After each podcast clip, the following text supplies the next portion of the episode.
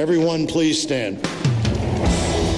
I, Donald John Trump, do solemnly swear that I will faithfully execute the office of President of the United States. So help me God. Congratulations, Mr. President. This moment is your moment. It belongs to you. This is your day. This is your celebration. And this, the United States of America, is your country. The oath of office I take today is an oath of allegiance to all Americans.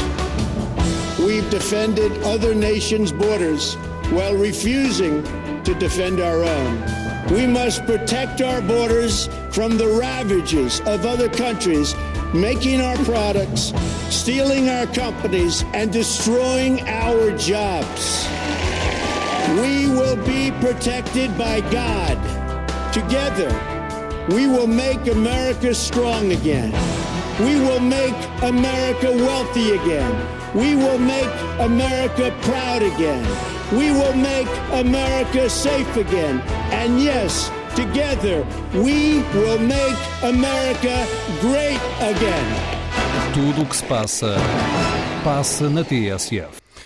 É oficial, Donald Trump é a partir de hoje o presidente dos Estados Unidos da América e o mundo vai ter que começar, a partir de hoje, a conviver com ele. Este extraordinário resumo do discurso de posse que acabámos de ouvir é da Alexandrina Guerreiro, mas a matéria-prima é toda do próprio Donald Trump. Um novo orgulho nacional. Quando se abre o coração ao patriotismo, não há lugar ao preconceito. Transferir o poder de Washington para o povo. 20 minutos de soundbites para 4 anos de mandatos para quatro anos de mandato, assim é que é, e dois Pedros para analisar tudo isto. Um é o Marcos Lopes, o outro o Adão e Silva, e este é o Bloco Central desta semana, que tem um T de Trump e um T de TSU. Bem-vindos, Pedro Marcos Lopes, Pedro Adão e Silva. Vamos começar precisamente pela, pela notícia do, do dia desta sexta-feira, uh, que tem a ver com esta tomada de posse de Donald Trump. Uh, eu acho que a semana passada comecei pelo Pedro Marcos Lopes, esta semana vou começar pelo Pedro Adão e Silva. Uma primeira análise a este discurso do novo presidente americano. Olha, eu... Ainda discurso... bem começa pelo Pedro Adão e Silva fazer uma análise àquele discurso. Não, mas eu acho que o, o discurso tem matéria para ser analisado em última análise, corresponde a um prolongamento daquilo que foi a linha de eh, Donald Trump até aqui. Eh, e, portanto, a primeira coisa que há a dizer é que, ao contrário do que alguns sugeriram, não houve nenhuma moderação de Trump ou nenhuma eh, alteração daquilo que é a sua linha discursiva por força de agora ser presidente eleito e agora presidente. Portanto, Achas que foi ele que o escreveu? Há aí umas fotografias dele no Twitter com umas folhas em branco escondidas. Aparentemente, sim. Isso não, não sei se isso é o mais relevante, porque se, tu, se a tua pergunta é é autêntico, corresponde ao pensamento de Trump, corresponde. Uh, não, é, pode haver alguma tradição dos presidentes escreverem o próprio discurso de tomada de posse. Alguns discursos de Obama foram escritos por Obama, nomeadamente o de Chicago a semana passada, uh, uh, mas uh, isto corresponde ao pensamento de Trump. E, e, correspondendo ao pensamento de Trump, tem uma espécie de desafio à partida. Repara, desde que há estudos que avaliem a popularidade dos presidentes eleitos no dia da tomada de posse, Donald Trump chega eh, em circunstâncias diferentes dos outros presidentes. Se compararmos com os dois últimos, eh, George Bush, neste dia, tinha 62% de aprovação, Barack Obama, 79%. Eh, Donald Trump tem 40%. Tem 40% tendo perdido o voto popular e, no fundo, tendo prolongado depois da vitória a mesma postura adversativa, conflitual, iconoclasta que caracterizou a sua campanha. é um pouco insólito que tenha passado esta semana a insultar John Lewis, que é uma figura uh, de referência dos movimentos cívicos uh, uh, norte-americanos da década de 60 e isso mostra bem como não há barreiras e fronteiras. Mas isso... queres, desculpa, queres que se as eleições fossem hoje, o resultado daquelas eleições seriam diferentes? Eu não sei, as taxas de aprovação. É porque, entretanto, são... já houve eleições. Essa pergunta não, não, não é possível responder porque já houve eleições. Quer dizer, as pessoas, depois de haver eleições, se voltassem a votar, fariam mesmo. Não sabemos. Se desde logo porque há uma parte importante do voto em Trump que é verdadeiramente voto de rejeição de Hillary. Isso é importante para os próximos anos. Mas e porquê é que eu falo desta questão de, das taxas de aprovação e do contexto e que, no fundo, a tua pergunta sobre se houvesse eleições outra vez seria um resultado diferente? Eu acho que isso depende-se com aquilo que normalmente é feito no discurso de hoje, que é um discurso de unidade, de união e de tentar eh, alcançar aqueles que não estiveram com o presidente eleito eh, há dois meses. Ora, isso não foi feito. Trump, no fundo, mantém o padrão que teve até aqui. Uh, e o padrão corresponde a quê? Uh, a um discurso que mostra que há aqui uma ruptura, Uh, e a ruptura tem várias dimensões, a primeira das quais eu acho que está presente naquela frase, quando ele diz isto não é uma transição de administrações, é uma devolução do poder de Washington para o povo. Portanto, esse lado de alguém que vem de fora, é de fora e que continuará a ter um padrão de comportamento de fora. Eh, todos os episódios que nós temos dificuldade em compreender e analisar correspondem a isso.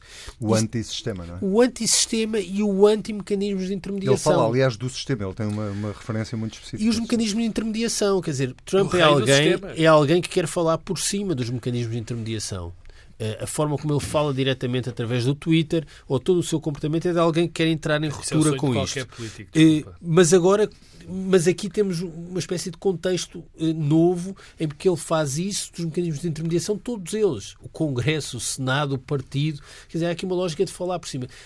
Donald Trump é o primeiro presidente eleito que nunca desempenhou nenhum cargo eletivo, nem nunca esteve nas Forças Armadas. Não há mais nenhum nestas circunstâncias. Portanto, ele vem de facto de fora e continuará a querer atuar como alguém de fora, mantendo o discurso eh, soberanista, no sentido que há aqui uma soberania popular direta, mas não, é, não são todos, são aqueles que estão excluídos, os que estão de fora do Washington, de fora do sistema, eh, e, e, no fundo, duas eh, ilusões que correspondem às ilusões de campanha e que estão no slogan Make America Great Again.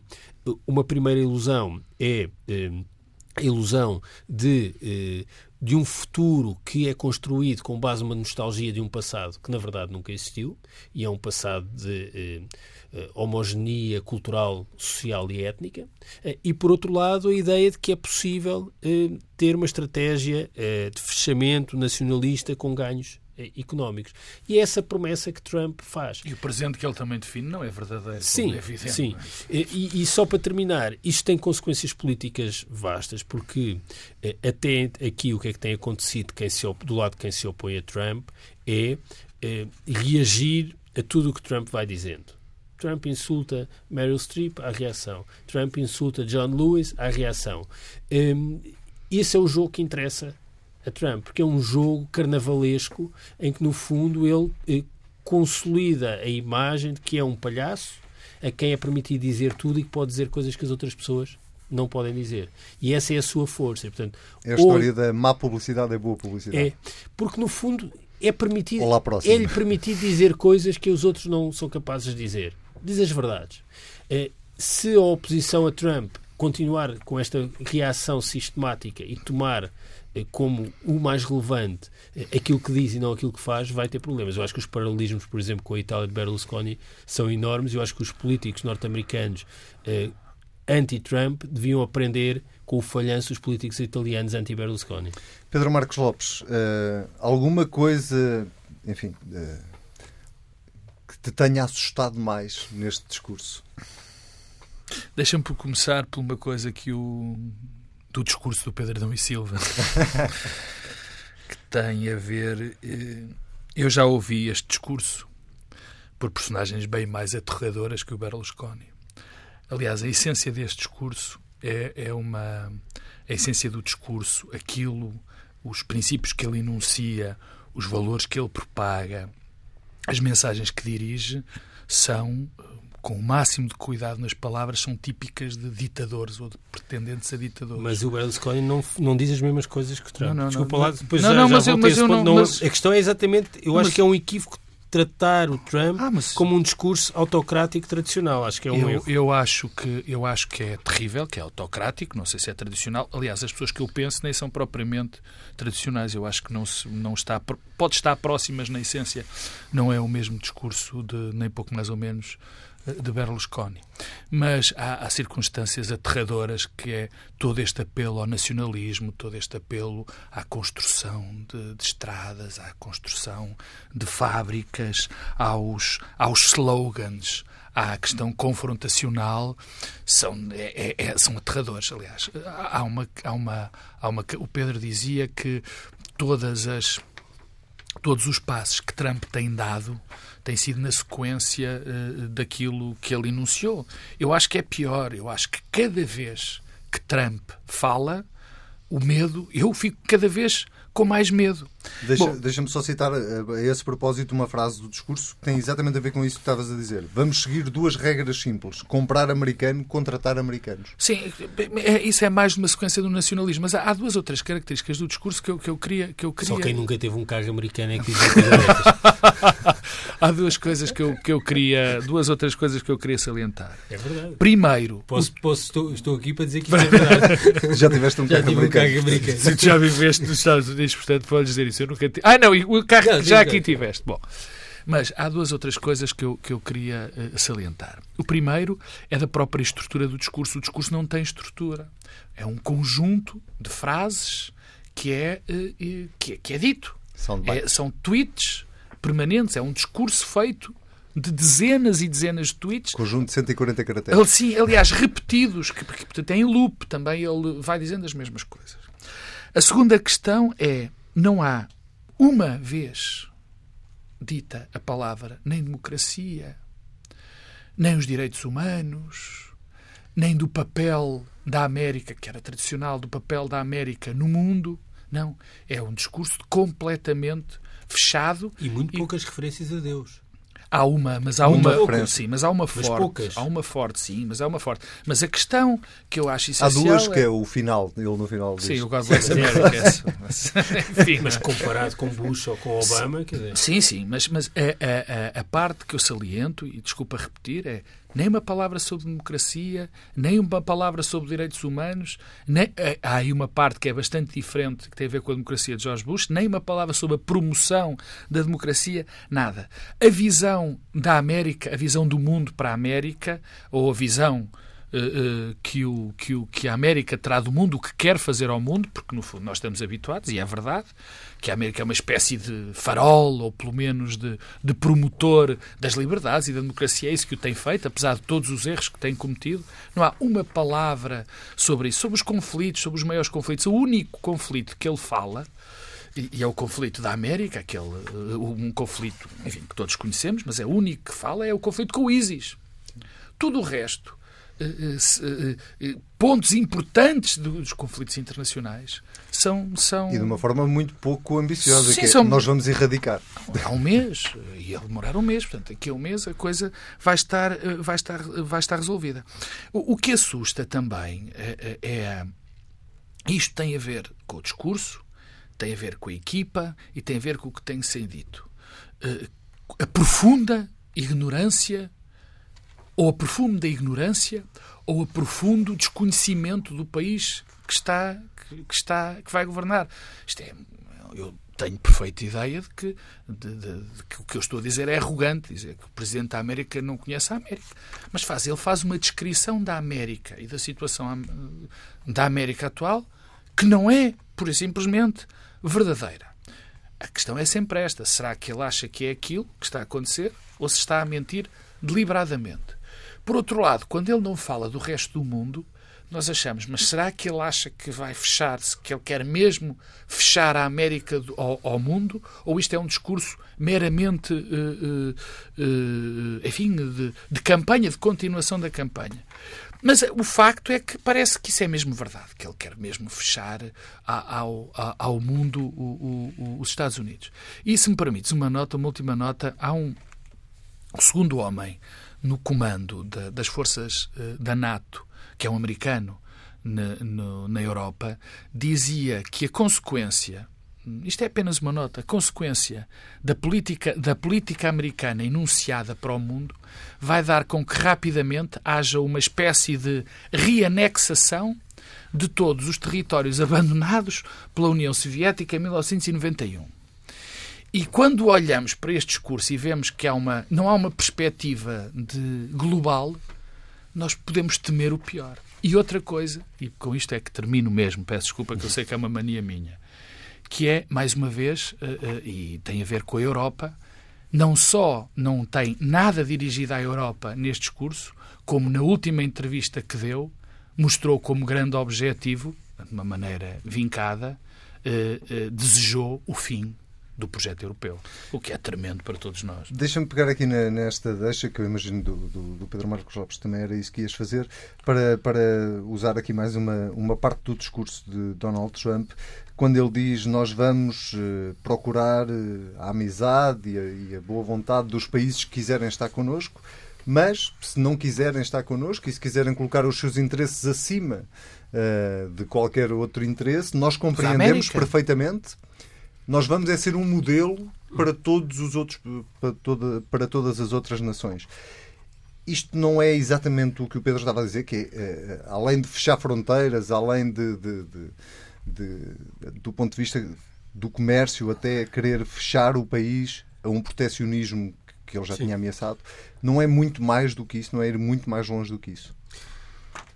Isto, aliás, prende-se com uma outra coisa que eu queria falar e que tem a ver com a natureza mais autoritária, autocrática de, eh, de, de Donald Trump ou não.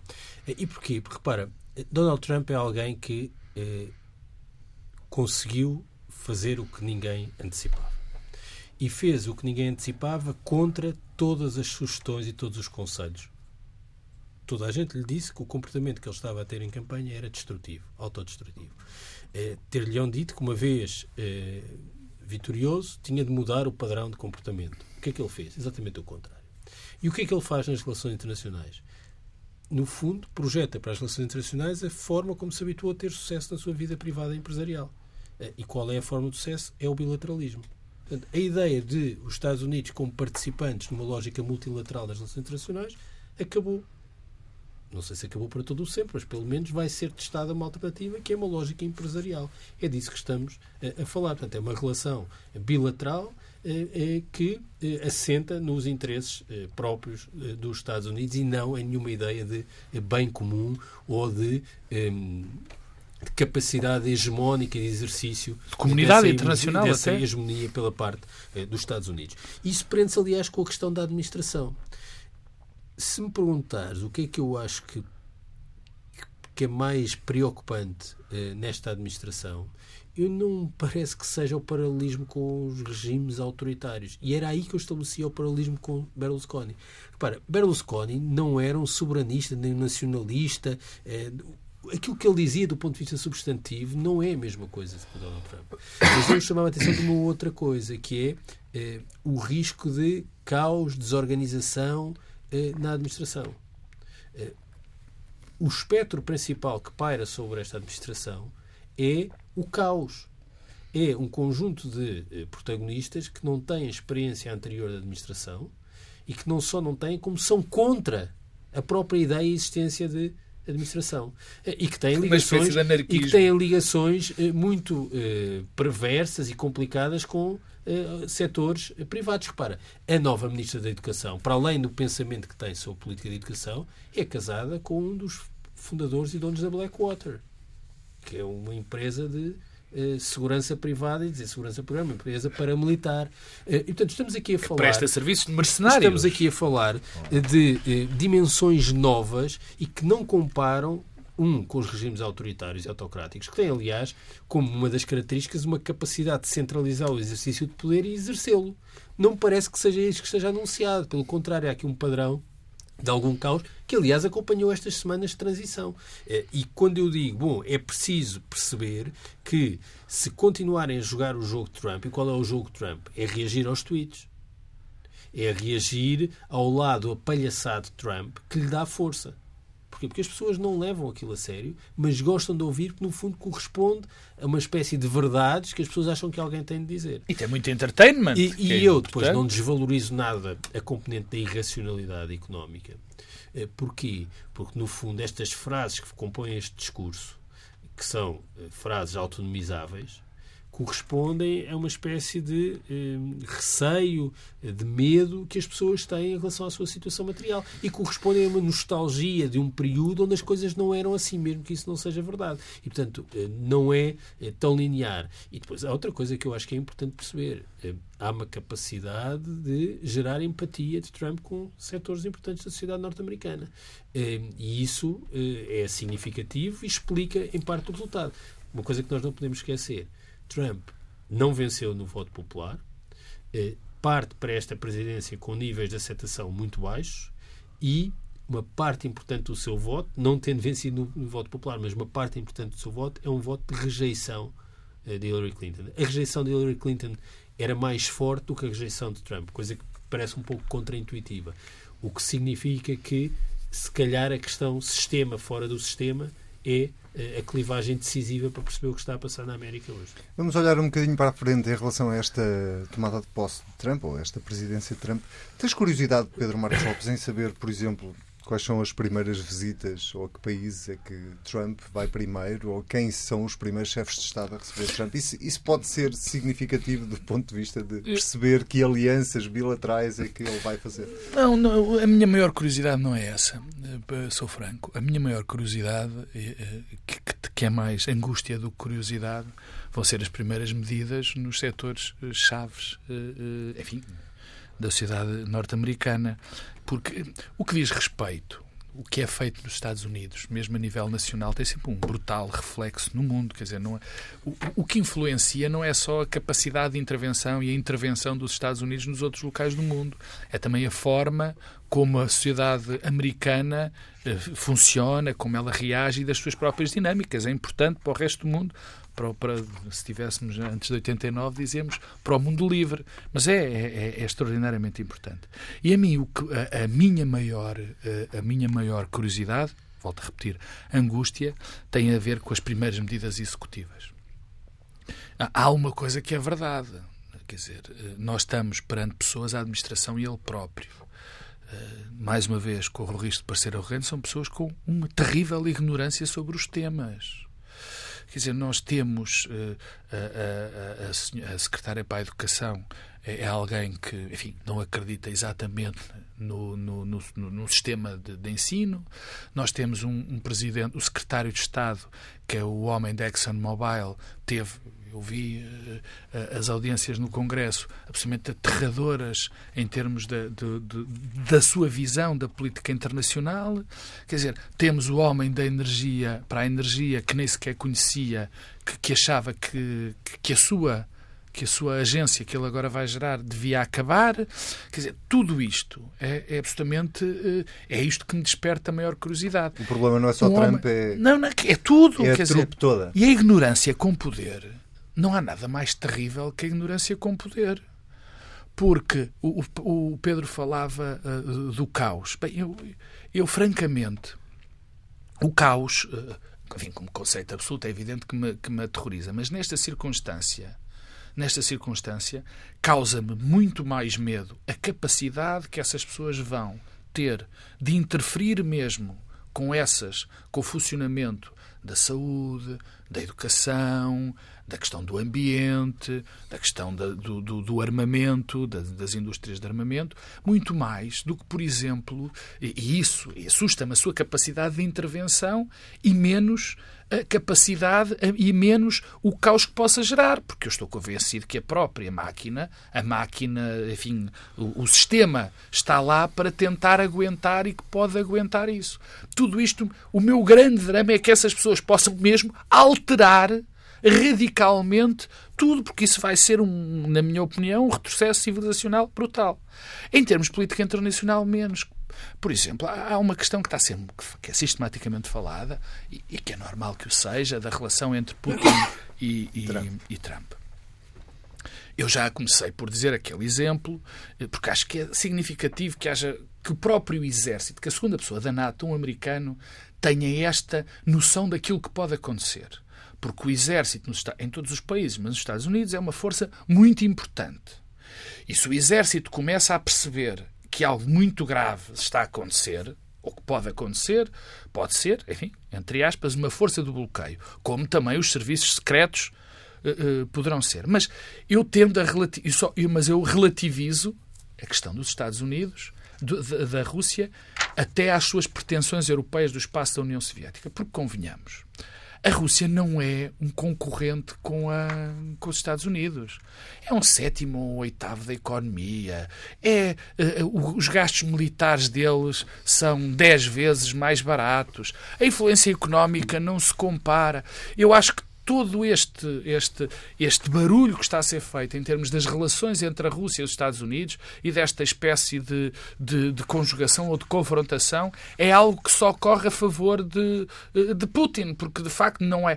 O maior problema é nos sítios onde está, em termos de política internacional, nos locais onde o papel dos Estados Unidos tem servido, muitas vezes mal, mas para equilibrar poderes. Para equilibrar poderes. Esse é o maior medo. Mas digo-te, em termos relativos, se é que se pode dizer isto, estou muitíssimo mais preocupado, estou muito mais curioso de saber como é que a política, esses dossiês importantes vão, vão, vão, vão acontecer, o que é que vai acontecer nos próximos dias. E depois, claro, e agora é que vou concluir mesmo com uma, é as nomeações para o Supremo Tribunal de Justiça americano. Isso sim também me deixa bastante preocupado, porque podemos ver um retrocesso absolutamente brutal em termos de questões muito importantes, não só para os Estados Unidos, mas para a recuperação que podem ter no mundo. Muito bem, vamos avançar do T de Trump para o T de TSU, que foi eh, a nível interno o tema que marcou claramente esta semana, que promete marcar também a semana que aí vem, porque está marcado para quarta-feira a votação no Parlamento da descida da TSU para os patrões, neste caso avocada pelo Bloco de Esquerda, o Partido Comunista tinha feito o mesmo. Pedro Adão e Silva, uh, nem sei por onde começar. Começamos por Passos Coelho, começamos pelo Governo. Vamos começar pelo Governo desta vez, uhum. já que da outra vez falámos Sim. de... Falámos e a medida, que já agora, Coelho. que é uma coisa que habitualmente não se fala, não é? Mas é exatamente a medida que é. Uh, o Governo Estará já a esta altura a preparar um plano B, ou já terá um plano B uh, para, para apresentar aos patrões? Uh, Carlos César já admitiu essa possibilidade? Pois, mas eu não, não, faço ideia e não percebo bem o que é que significa um plano B, porque estamos a falar de uh, algo que é oferecido aos patrões, não estou a ver o que é que possa ser um plano B associado ao salário mínimo.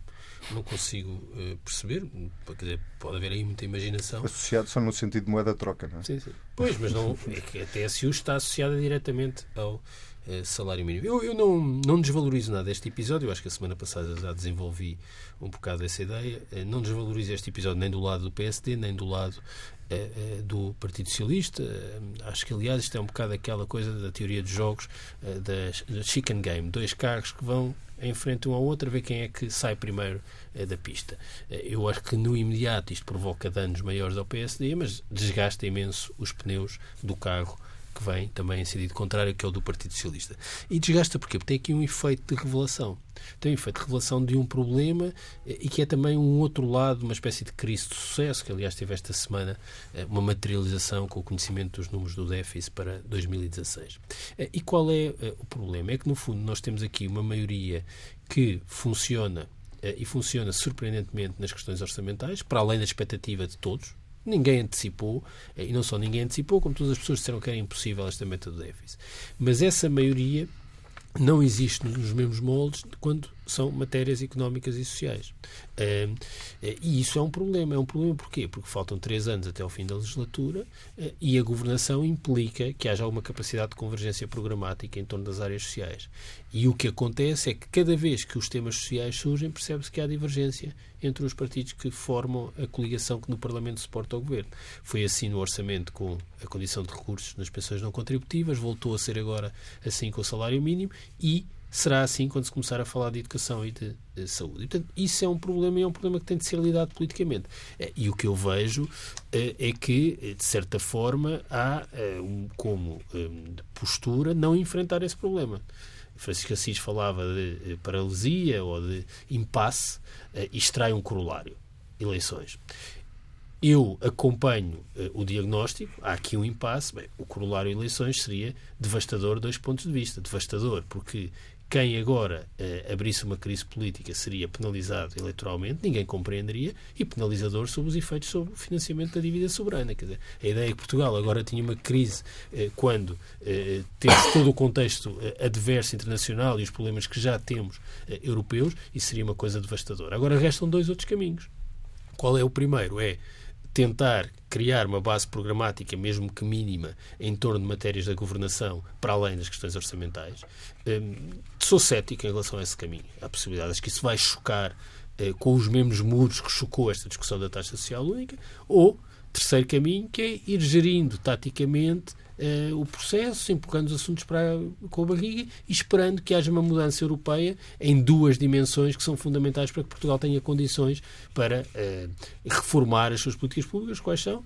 a questão do mal parado na banca e a dívida pública. Mas, em todo o caso, isto revela que há mesmo aqui uh, um problema, uh, e é um problema que é uma espécie de efeito espelho do que passa no PSD. Há um ano, António Costa acabou com o conceito de arco da governação, o que percebemos agora é que Pedro Passos Coelho acabou com o conceito de arco da concertação.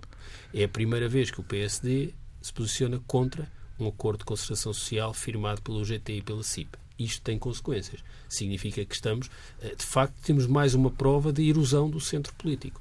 Eh, do lado de um partido ao eh, redesenhar o conceito de arco da governação, do outro ao redesenhar o conceito de arco de concertação. E isso tem consequências vastas. Estou, aliás, muito curioso em relação à entrevista do Presidente da República domingo, porque é alguém que tem procurado reconstruir este espaço de centro, nomeadamente através da concertação social. E que já tem encontros com parceiros sociais marcados. Eh, aliás, na, segunda-feira vai, vai receber, por exemplo, a, a, a, UGT. Mas antes de passar ao Pedro Marcos Lopes, já agora desenvolvemos também a ideia de, de, do, do PSD e depois o Pedro falará também, quer do lado do PS, quer do lado do PSD, para te perguntar se Passos Coelho começou por ser muito criticado em relação à posição que assumiu, mas para o final da semana não começaste a ter a sensação que uh, a posição dele e até as notícias que foram saindo já diziam que Sim. Uh, Bem, estava não, a animar as hostes como, sociais Esse é o ponto. Esse é o ponto. Ah. Primeiro, uh, Passos Coelho teve dois momentos na forma como se posicionou em relação a isto. Teve um primeiro que foi de rejeição qualquer posição do PSD que viabilizasse, viabilizasse o que quer que seja que viesse da concertação negociada apenas com o Governo. Depois percebeu que isso era um erro e começou a densificar com críticas à própria solução sobre o salário mínimo.